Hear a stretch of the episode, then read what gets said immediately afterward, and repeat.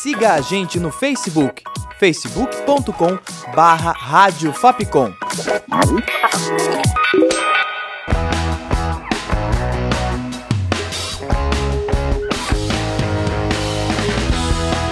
Rádio Fapcom. O som da comunicação.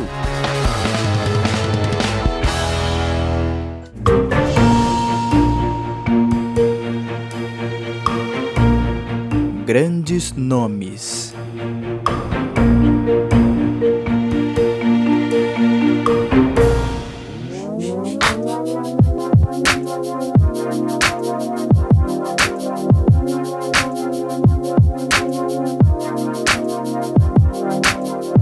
Olá, ouvinte. Eu sou o Thales Ribeiro. Começa agora mais um Grandes Nomes. Hoje eu apresento para você o jogador de basquete Kobe Bryant.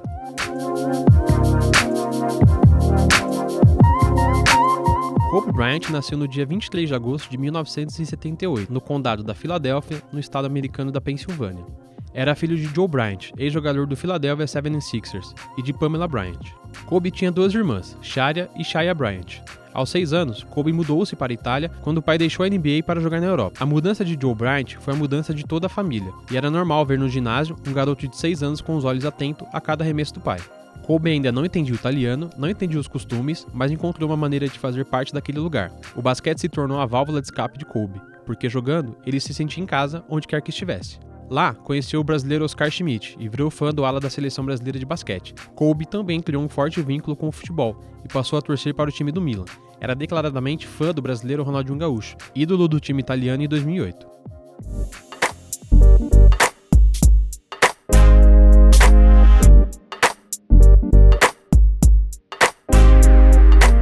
Os Bryant voltaram para a Filadélfia em 1993. Kobe tinha 14 anos e três anos depois, ele era provavelmente o aluno de ensino médio mais famoso do país. Não só pelo fato de ser filho de Joe Bryant, mas porque já naquela época mostrava habilidades acima da média para um adolescente de 17 anos.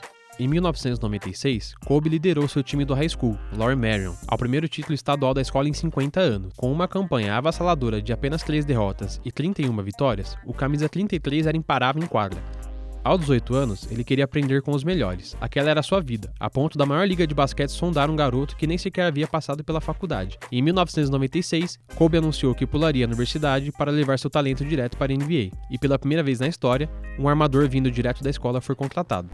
Kobe não foi a primeira escolha do recrutamento daquele ano, mas já fazia exigências. Queria jogar em Los Angeles, mais precisamente no Los Angeles Lakers. Sendo assim, fez com que os Lakers movessem peças para efetuar uma troca, antes mesmo de estrear na liga com o New Orleans Hornets, que faria o recrutamento. 15 dias após ele ser selecionado pelo time de New Orleans, a NBA confirmou a troca de Kobe para os Los Angeles Lakers, e ali iniciava o sonho dourado do futuro jogador de basquete.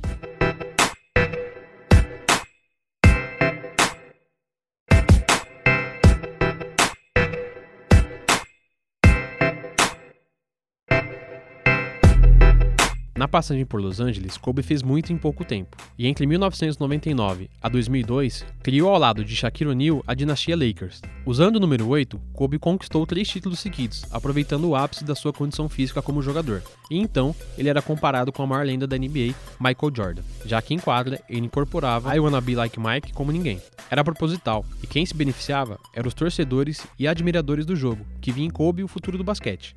A dinastia teve seu fim quando O'Neal decidiu deixar Los Angeles para assinar com o Miami Heat, e Kobe tomou a decisão de trocar de número e começar um novo capítulo na história. E a partir da temporada 2006 e 2007, passou a usar o número 24. Uns dizem que a escolha era alusão a Michael Jordan, que usava o número 23 em Chicago, e assim Kobe se motivava a ser maior que Michael em uma espécie de 23 mais 1.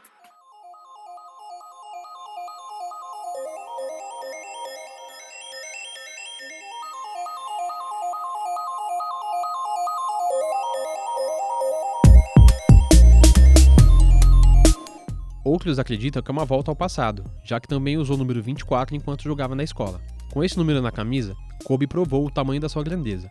Com várias lesões no corpo, ele precisou da mente para continuar no auge, já que o corpo não respondia da mesma forma que nos anos anteriores. Kobe venceu as limitações físicas e trouxe para os Lakers mais dois títulos. O time se tornou propriedade de Kobe. Principal narrador da NBA no Brasil, o jornalista da Sport TV Everaldo Marques falou sobre a importância de Kobe Bryant para a NBA e para o basquete.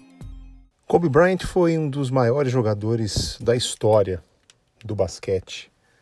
É, na minha opinião, um dos cinco maiores de todos os tempos da NBA.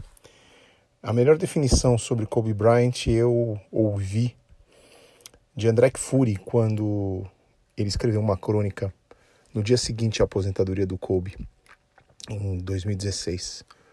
Kobe Bryant foi o Michael Jordan de quem não viu Michael Jordan. Quem tem ali perto de 20 anos, 25 e não, não, não teve tempo de ver Michael Jordan em ação, né? Quem nasceu aí nos anos 2000 ou no final da década de 90 e era muito jovem para ter visto Michael Jordan.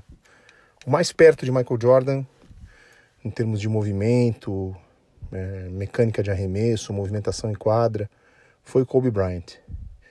Então ele, ele realmente tem um, um lugar especial no, no panteão dos grandes jogadores de basquete. The Black Mamba has a killer instinct that's unmatched. Kobe's the closest thing this league has ever seen to Michael Jordan. One of the greatest work ethics we've seen. The continual quest to be great. That's the Mamba mentality.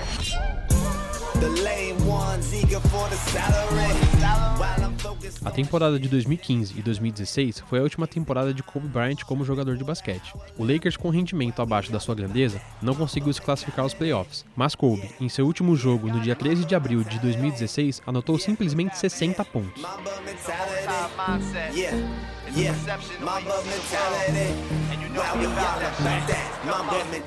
Durante a carreira, Kobe revelou uma característica que definiu como pessoa e jogador: a mentalidade. Uma mentalidade de melhoria contínua. Por isso, ele a batizou de Mamba Mentality. A Mamba Mentality demonstra o quão Kobe era competitivo e feroz e sempre buscava a excelência. O que lhe rendeu 5 títulos de NBA, 18 vezes convocado para o jogo das estrelas da liga, foram 20 anos conhecendo e dominando o ambiente do jogo.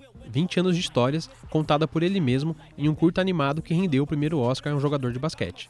Kobe Bryant faleceu no dia 26 de janeiro de 2020, em um acidente de helicóptero em Calabasas, condado de Los Angeles, Estados Unidos. Seu legado ficará estampado para sempre no alto do Staples Center, com as lendárias camisas 8 e 24 aposentadas pelo seu clube de coração, o Los Angeles Lakers. Acho que o legado que ele deixa no basquete e nos esportes em geral é a obsessão pela perfeição. Um cara que acordava às 5 da manhã para treinar todos os dias, mesmo já na reta final da carreira, com consagrado, super vitorioso, super campeão, mas ele nunca deixava de tentar render o máximo dele. Ele sempre deixou 100% em quadra. É, falou várias vezes ao longo da carreira sobre a obsessão que ele tinha por ser o melhor, por vitórias e por, por jogar em alto nível. E acho que isso é, é importante, porque o cara que é muito talentoso, às vezes ele tenta resolver apenas no talento, mas não se dedica, não é profissional, não, não se cuida tanto. E o Kobe, além de todo o talento que ele tinha, ele era super trabalhador, super empenhado em estar sempre 100% fisicamente, cuidando do corpo e tudo mais. Então acho que o principal legado que ele deixa é esse, do, da obsessão pela excelência.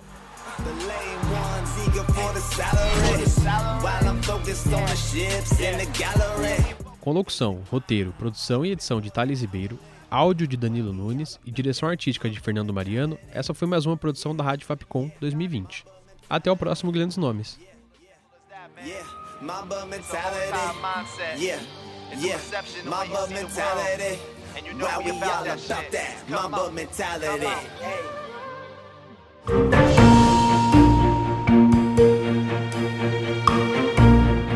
Grandes Nomes.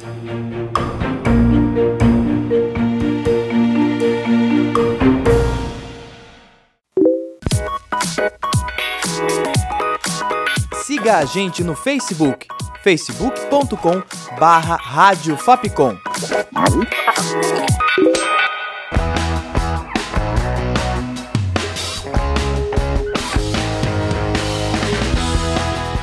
Rádio. O som da comunicação.